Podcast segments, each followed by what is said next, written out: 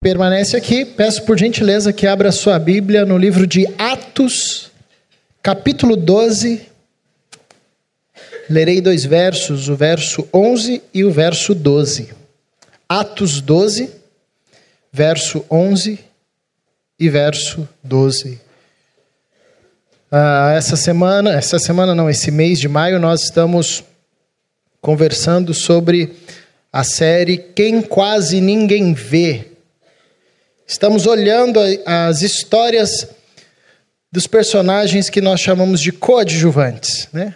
Na, na história bíblia, na história bíblica.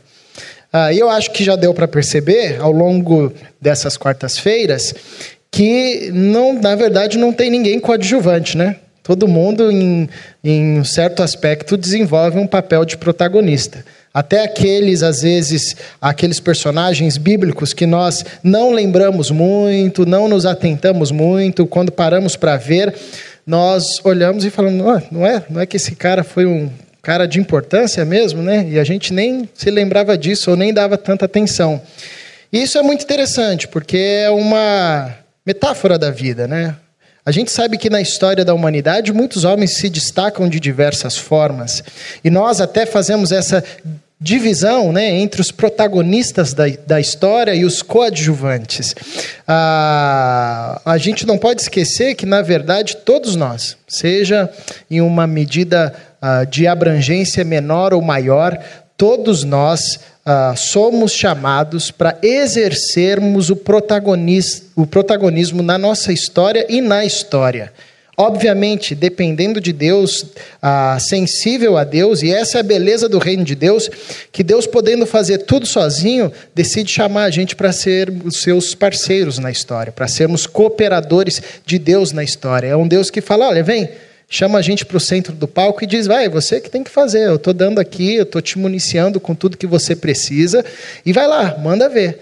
Ah, então, isso é interessante nas histórias dos homens que nós estudamos até aqui. Então, eu quero ler nessa noite ah, o livro de Atos, capítulo 12, verso 11 e verso 12, para conversarmos um pouco sobre a história de Maria, uma coadjuvante que, na verdade, foi uma grande protagonista.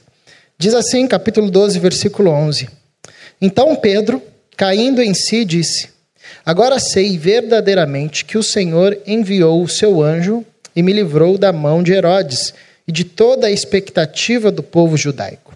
Verso 12.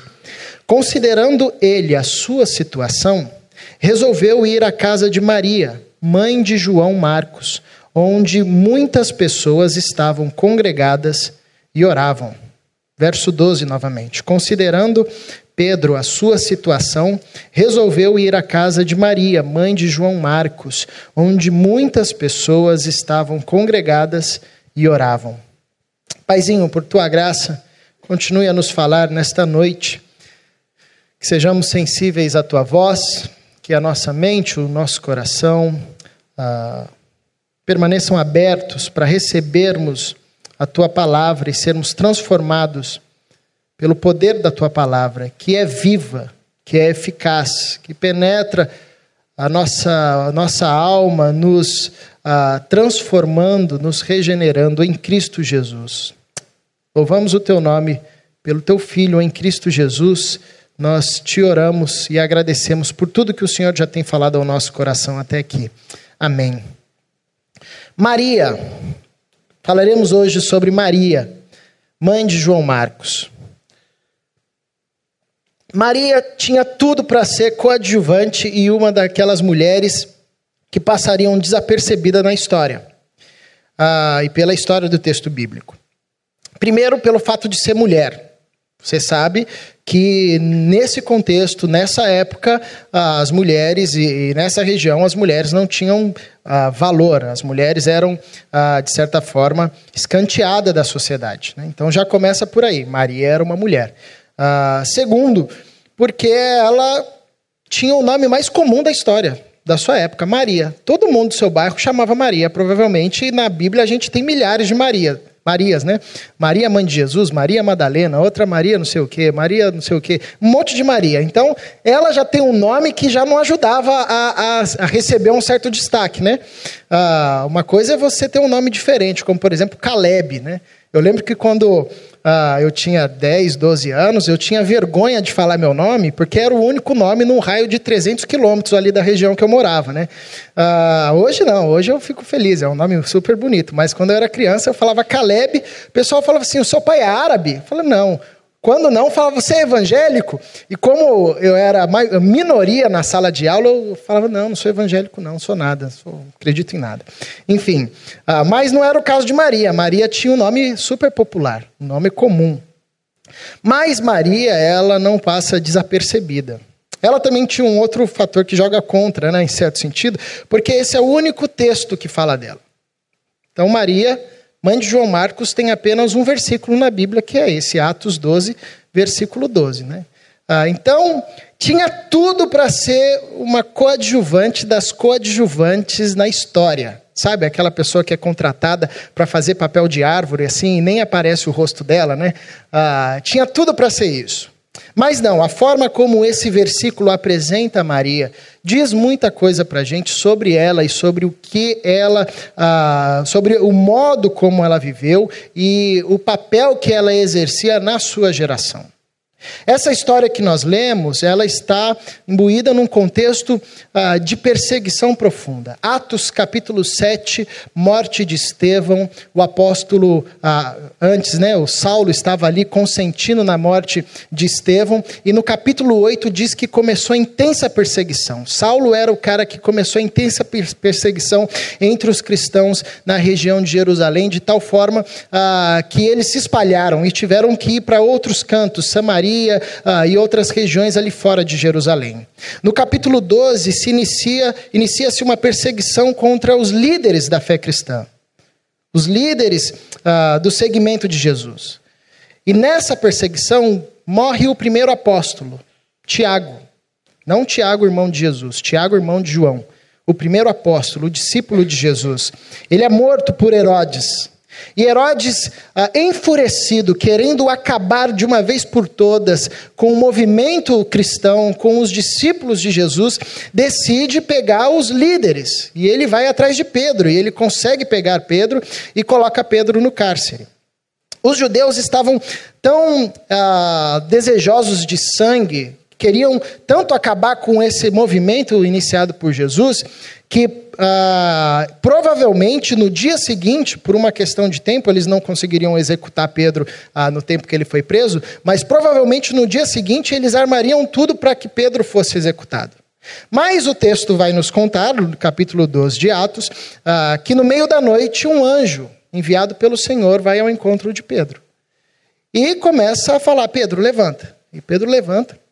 Provavelmente Pedro era um cara que gostava muito de dormir, porque no texto diz que ele não sabia se ele estava sonhando, o que estava acontecendo direito, né? Então Pedro estava ali, é, não sabendo se era real, se era sonho. É, o anjo falou para ele colocar a sandália, para ele começar a sair. Ele começou a seguir o anjo. Eles foram passando ah, pelos guardas e os guardas não percebiam. As portas dos cárceres eram abertas, as suas algemas caíram e ele foi caminhando, foi caminhando até que ele chegou na última sentinela e milagrosamente milagrosamente ah, os portões se abriram e Pedro passa e o anjo anda mais um pouquinho com ele. E quando o anjo percebe que Pedro estava ah, um pouco distante já da prisão e estava bem, o anjo fala: Então tá bom, agora é com você. E, e some. Né? Aí Pedro acorda e fala: Realmente, aí ele entende o que estava acontecendo. Aí Pedro diz: Realmente Deus enviou o seu anjo ah, para me livrar, e o anjo me livrou da mão de Herodes e de toda a expectativa, desejo do povo judaico de me ver morto. Mas só que ele ainda tinha uma situação muito ah, complexa, né?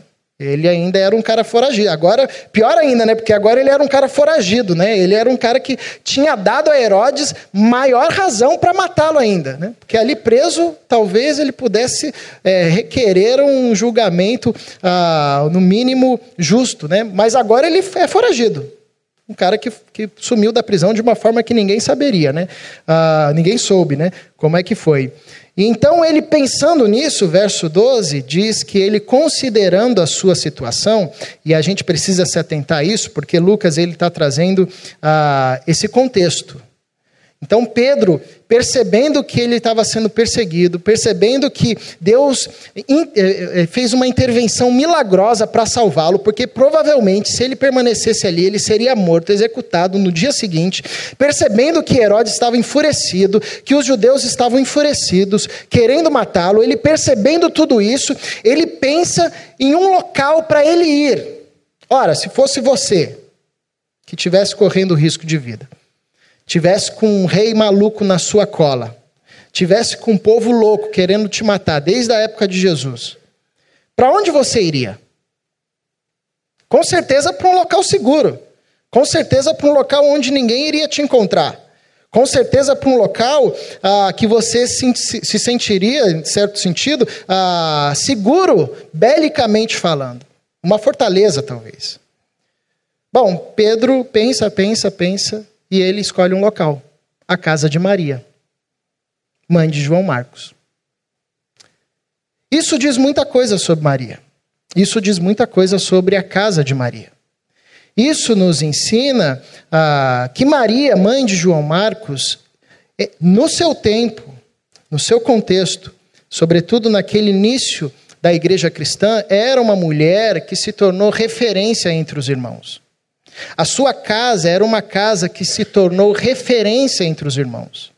A tal ponto que um cara perdido, ah, sofrendo perseguição e correndo risco de vida, encontrava na sua casa e na sua figura um local de segurança. Maria, uma mulher com nome popular. Ela era uma referência na fé ah, no seu tempo e entre os seus irmãos. Então Pedro, quando ele julgou toda aquela situação e ele decidiu ir para um local ah, que lhe fosse seguro, ele foi para a casa de Maria, o que revela que Maria ah, e a casa de Maria era como, como chamam os, os jovens, né, o point, era o point ali da fé cristã naquele início. A gente sabe que os irmãos, ah, os nossos irmãos no início da, da igreja, eles não, não tinham templo, eles se reuniam ali no pátio, mas já não tinham mais espaço para se reunir no pátio de Jerusalém por causa da perseguição, então eles começaram a se reunir nas casas e a casa de Maria era um local onde todos os cristãos iam. Maria era uma referência. Maria, mãe de João Marcos, era uma referência para aqueles que estavam perdidos, para aqueles que precisavam de um local seguro, para aqueles que, ah, quando a coisa apertassem, eh, pudessem ir para um local onde eles seriam aliviados, onde eles seriam acolhidos, onde eles estariam seguros. E é interessante na vida de Maria, porque provavelmente ela ou era ah, uma mulher viúva ou tinha passado por um divórcio, ou o seu marido não era cristão. As três hipóteses indicam que ela estava sozinha nesse movimento da fé cristã porque era costume, ah, sobretudo dos autores bíblicos, primeiro citarem, e da cultura, citarem o marido antes da mulher. A casa não era da mulher, a casa era do homem. O homem, o dono da casa, o chefe da casa. E se ah, Lucas está citando Maria, a casa de Maria, provavelmente ela já não tinha o seu marido ali do seu lado, ou provavelmente ela era a cristã da família, o seu marido não era, e ela seguia a fé sozinha. Ah, de qualquer forma, as, as, três hipóteses apontam que ela se tornou uma referência na fé mesmo uh, sozinha, sem o seu marido aderindo à fé, ou uh, sem ter o seu marido, uh, ou sendo viúva, ou passando por um processo de divórcio. Então, isso é interessante. Paulo considera a casa de Maria como uma referência, considera a casa de Maria como um referencial para ele ir nesse momento de de perseguição. E por que, que ele vai para a casa de Maria? O que que, o que que acalmava o coração de Pedro diante dessa perseguição? Por que, que ele não optou, sei lá, por uma fortaleza? Por que, que ele não optou por um local mais seguro? Por que, que ele não optou fugir, descer para Samaria, ir para outros lugares? Por que, que ele foi para a casa de Maria? Que segurança a casa de Maria poderia lhe oferecer? A casa de Maria era segura não porque tinham muros altos e soldados, né? Não tinha nada disso. A casa Maria, a casa de Maria era segura porque era uma casa de oração. E essa é a segunda lição que esse texto nos ensina sobre Maria. A casa de Maria era uma casa de oração. E meus irmãos, não tem lugar mais seguro do que na oração. Não existe lugar mais seguro do que na oração. O livro, o capítulo 12 de Atos, diz que quando Pedro foi, ah, quando os líderes da igreja foram presos, os irmãos começaram a interceder, a igreja começou a interceder fervorosamente. E Deus respondeu à oração dos irmãos, enviando o anjo para libertar Pedro. E onde que esses irmãos estavam orando? Qual era a base da oração deles? Casa da Maria. Quando Pedro chega lá, o texto continua dizendo que a serva olhou e não acreditou que era Pedro, ficou tão feliz, fechou a porta na cara de Pedro e voltou para falar: gente, Pedro foi liberto, Pedro foi liberto. O pessoal falou: então traz ele para cá. Por que, que você deixou ele lá fora? Mas ela ficou tão eufórica, não apenas pelo fato de ter visto Pedro, mas pelo fato de Deus ter respondido às orações daqueles irmãos que estavam orando ininterruptamente por Pedro. Estavam intercedendo por Pedro. E aí eles ela viu e falou: "Nossa, Deus respondeu às nossas orações". Isso tomou o coração dela de euforia. Então, uma segunda lição que nós aprendemos de Maria que tinha tudo para ser coadjuvante, mas não foi, é que Maria dedicou a sua casa a, a ser uma casa de oração. Tantas coisas que ela poderia fazer com a sua casa, ela decidiu fazer da sua casa uma casa de oração. Ela decidiu ser uma mulher de oração. E casa de oração, nesse contexto da, da, do início da fé cristã, não é que o pessoal, assim, igual a gente que é reunião de oração, a nossa, nossas reuniões de oração, né, do, a, atuais, elas têm horário para começar e horário para terminar. É tudo muito bem educado. A gente marca um dia da semana, vai lá, geralmente é uma hora, né? A gente ora e depois vai embora. Não, nesse contexto, é, isso poderia significar que era uma casa que estava aberta constantemente. O texto de Atos, o livro de Atos, vai nos relatar que em todas as refeições os irmãos celebravam, celebravam a ceia do Senhor, se reuniam e adoravam. E agora que eles não tinham mais possibilidade de adorar no templo, a, a, as casas viraram um recurso ali. Então, provavelmente, a casa de Maria era uma casa que ficava aberta 24 horas por dia para os irmãos chegarem e orarem. Tanto é que Pedro chega na alta madrugada. Encontra a gente acordada, encontra a gente orando. É impossível Maria ser uma mulher que não gostasse de oração, né? Porque eu nunca vi gente que não gosta de oração hospedar uma reunião de oração 24 horas por dia, sete dias da semana na sua casa, né? É muito difícil. Ah, então, com grande ah, chance de acerto, né? Ah, Maria dedicava e dedicou a sua casa em oração, por ser uma mulher que também se dedicava em oração. Então, nós, nós vemos nesse texto que Maria se tornou um referencial da fé para os seus ah, pares ali naquele contexto. Que a casa de Maria era uma referência, sobretudo para quem estivesse perdido. Era uma referência para quem quisesse encontrar os cristãos. Onde é que os cristãos estão? Ah, estão na casa de Maria, estão lá. Ah, onde é que o pessoal está orando? Ah, está lá na casa da Maria. Onde é que o pessoal está estudando? É lá na casa da Maria. É tipo o posto Ipiranga daquela época, né? Vai no, pergunta no posto Ipiranga, é a casa da Maria. Ah, então ela se tornou uma referência. A casa da Maria era uma referência, porque era uma mulher que se dedicava tanto a Deus, se dedicava em oração, que foi se tornando uma referência entre os irmãos. Porque não tem outro caminho. Quando a gente começa a se dedicar a Deus, quando a gente começa a se render a Deus, quando a gente começa a pedir a Deus para nos fazer instrumento dos, instrumentos do, teu, do seu amor, da sua justiça, da sua paz, do seu ensino, do seu consolo, ah, nós vamos nos tornando referência entre os irmãos. Jesus disse que o maior era aquele que serve. Por que, que o maior é o que serve? Porque todo mundo gosta de gente que tem o coração disposto a servir, né? Já viu? Ó, toda comunidade tem um cara que faz tudo. E esse cara é um cara que todo mundo gosta. Porque sabe que pode contar com ele. Porque sabe que na hora do aperto ele está à disposição para servir. Porque sabe que é um cara que faz com alegria. Porque sabe que é um cara que reflete ah, o amor de Deus, a humildade do nosso Senhor Jesus Cristo. Vai se tornando referência. E foi assim na vida de Maria. E ela foi se tornando referência porque ela dedicou sua casa para ser uma casa de oração, para ser um local onde os cristãos ah, poderiam se reunir. E isso diz pelo menos duas coisas muito significativas: que ela era uma mulher generosa.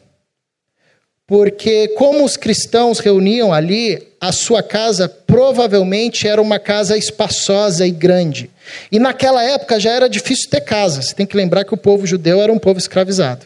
Ah, naquela época já era difícil ter casa, sobretudo uma casa que coubessem muitas pessoas. Então ela provavelmente era uma mulher que tinha um determinado ah, número de posses ali interessante. Ah, e ela generosamente abriu espaço para sua casa, na sua casa para os irmãos irem, louvarem a Deus. Isso diz outra coisa interessante também, que ela estava disposta a correr o risco de ter em sua casa cristãos. Lembrando que havia se iniciado um contexto de perseguição. Pedro está fugindo justamente de Herodes ah, e indo para a casa de Maria. Então, isso significava que nenhum cristão estava tranquilo naquele momento. Então, se o, a guarda de Herodes soubesse que a casa de Maria era um local de oração, ela correria um grande risco. Então, ela abriu mão ah, generosamente da sua casa, do seu conforto, para tornar a sua casa um local de oração. Ela correu o risco, decidiu correr o risco de acolher os cristãos, de acolher na sua própria casa, próximo a si, a esse embrião da igreja. Ela decidiu se colocar à disposição de Deus com tudo que ela era e com tudo que ela tinha e com todos os riscos possíveis. Como é que uma mulher dessa não se torna referência? Uma mulher que provavelmente ah, desenvolveu a sua fé sozinha, sem o apoio do seu marido ou sem marido, que decide ah, abrir mão do, do seu conforto, da sua privacidade, para fazer da sua casa uma casa de oração, correndo o risco, todos os riscos possíveis, de ser presa, de ser morta. Como uma mulher dessa não, não se torna uma referência, sobretudo sendo uma mulher de oração, onde sua casa era uma casa de oração. E por fim, uh, um outro dado interessante desse texto que revela algo interessante de Maria é que ela era mãe de João Marcos. E isso diz muita coisa, porque João Marcos foi um, segundo a tradição, um dos biógrafos de Jesus. Foi quem escreveu o Evangelho de Marcos, viajando com Pedro, anotando as pregações de Pedro. Então, da casa de, João, de, de Maria, veio um dos biógrafos de Jesus. Olha que coisa linda. Isso revela que era uma mulher que não apenas dedicou a sua casa para Deus, não apenas dedicou o seu tempo para Deus, mas dedicou o que ela tinha de mais precioso, que era o seu filho. Educou o seu filho para servir o Senhor Jesus Cristo. Porque você imagine só que a fé cristã naquele momento não era igual a gente uh, vê hoje a fé cristã. Com séculos e séculos de estruturação, com doutrina estruturada, com história com lastro histórico. Naquele tempo ninguém sabia direito o que era fé cristã, o pessoal estava meio perdido e ainda tinha perseguição. Se você era um cristão, você corria risco de morrer, sérios riscos de morrer, por uma questão básica. O mestre ah, do seu segmento morreu.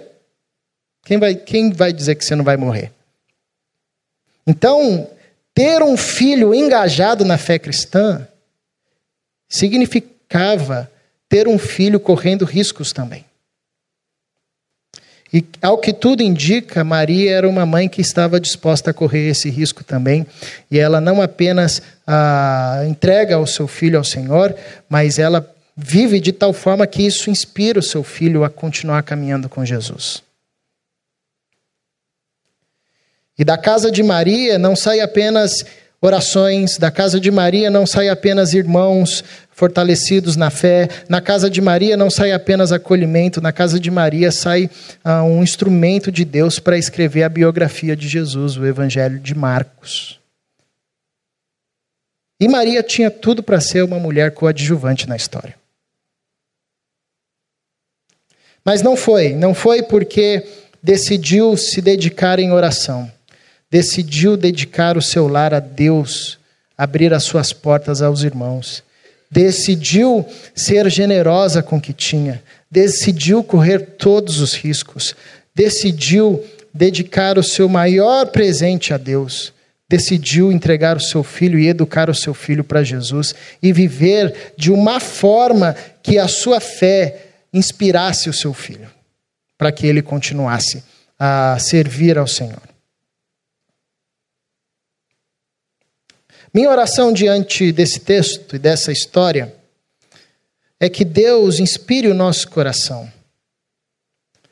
para que nós nos apeguemos cada vez mais a Ele, nos rendamos cada vez mais a Ele. Coloquemos à disposição do Reino tudo o que temos.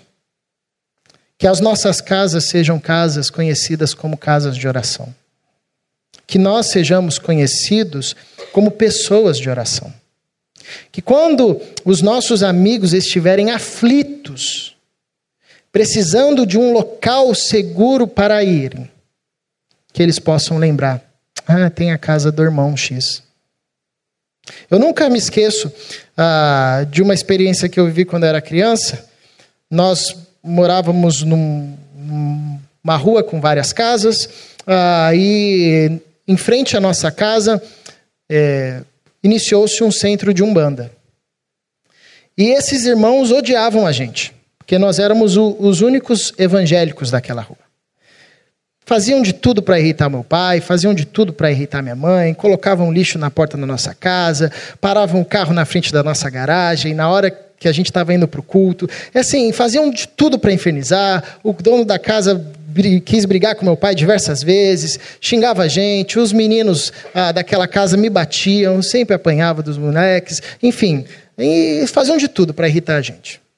Até que um dia de madrugada, umas duas e meia da manhã, alguém começa a bater no portão, a gritar no portão, falando Isaías, Isaías, que é o nome do meu pai, né? Nome de profeta, né? Isaías, Isaías, Isaías. Aí todo mundo da casa acordou, né? Assustado, o que, que foi? Meu pai foi lá ver, ah, eram os vizinhos da frente, esses mesmos que faziam de tudo para atormentar a nossa vida.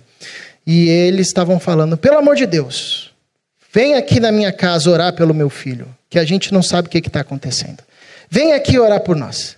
E meu pai foi, meu pai era diácono, ele foi. Foi lá, orou, não entendi nada que estava acontecendo, fiquei esperando ele voltar, e quando ele voltou, ah, ele falou um pouco o que tinha acontecido e tudo mais, e eu falei assim, pai, mas esse pessoal odeia a gente, por que, que esse pessoal veio aqui? Aí meu pai disse algo que eu nunca mais esqueci. Ele disse assim: quando as pessoas estão desesperadas, elas correm atrás daqueles que sabem falar com Deus. Quando as pessoas estão desesperadas, elas vão atrás de quem sabe orar seja quem for. Quando você está desesperado, você procura alguém que sabe orar. Maria era uma mulher que sabia orar, Maria era uma mulher que fez da sua casa uma casa de oração, porque não existe lugar mais seguro no universo do que no local da oração, do que na oração. Então, minha oração diante desse texto, diante da história de uma mulher que tinha tudo para ser coadjuvante, mas não foi, na sua época e no seu contexto, por mais que apareça apenas um versículo da Bíblia, é que Deus nos faça e nos transforme em pessoas que dedicam tudo que têm, que dedicam tudo que é, e que, no momento de desespero dos nossos irmãos, são lembrados como homens e mulheres que oram, que buscam a Deus em oração, que possuem a, a casa mais segura, que é a casa de oração, que é um local onde as pessoas oram. Convido você a ter um tempo de oração. Nós ouviremos mais uma canção. E que você responda ao nosso Deus, que é o Senhor de todas as coisas, o Senhor do universo, e que você coloque diante desse Deus, desse Senhor do universo, não apenas tudo que você tem, sobretudo tudo que você é Pois a gente só rende aquilo que tem ao Senhor quando nós primeiro rendemos aquilo que somos. Que ao render a nossa vida a Deus, com um desejo intenso de ser instrumento de Deus, possamos abençoar os nossos irmãos em momentos de desespero. Possamos abrigar em nosso lar irmãos e a fé, igreja do Senhor. Possamos ser reconhecidos como casa de oração. Sobretudo, possamos dedicar o nosso precioso tesouro. Possamos dedicar aquilo que temos de mais especial. Nossos filhos, maridos, esposa, irmãos, irmãs, amigos, ao Senhor. Vivendo de tal forma que inspire neles seguirem servindo ao Senhor.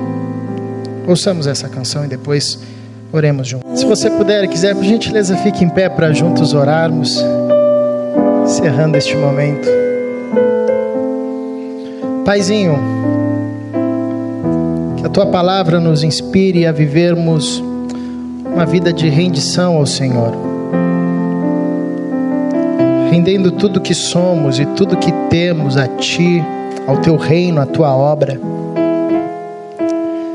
Que ao caminharmos profundamente contigo,